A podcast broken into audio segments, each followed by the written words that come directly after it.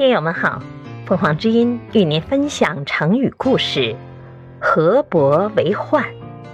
解释：指歪门邪恶的风气。《抱朴子》里记载一个传说：曾经有个叫做冯夷的人，因为渡河的时候不小心淹死了，所以天帝就封他为河伯。但是在战国魏文侯的时候，发生过河伯有关的故事。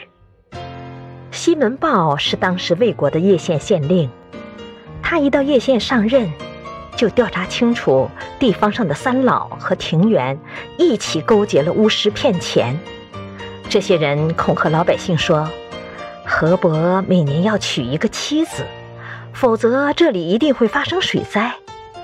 他们不但搜刮老百姓很多钱，还淹死了不少女孩。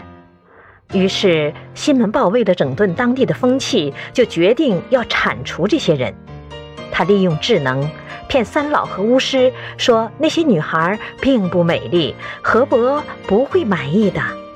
因此，要三老、庭园和巫师转告河伯，然后二话不说就把那些人丢入河中。后来，西门豹带着老百姓开挖水道，引来河水灌溉农田。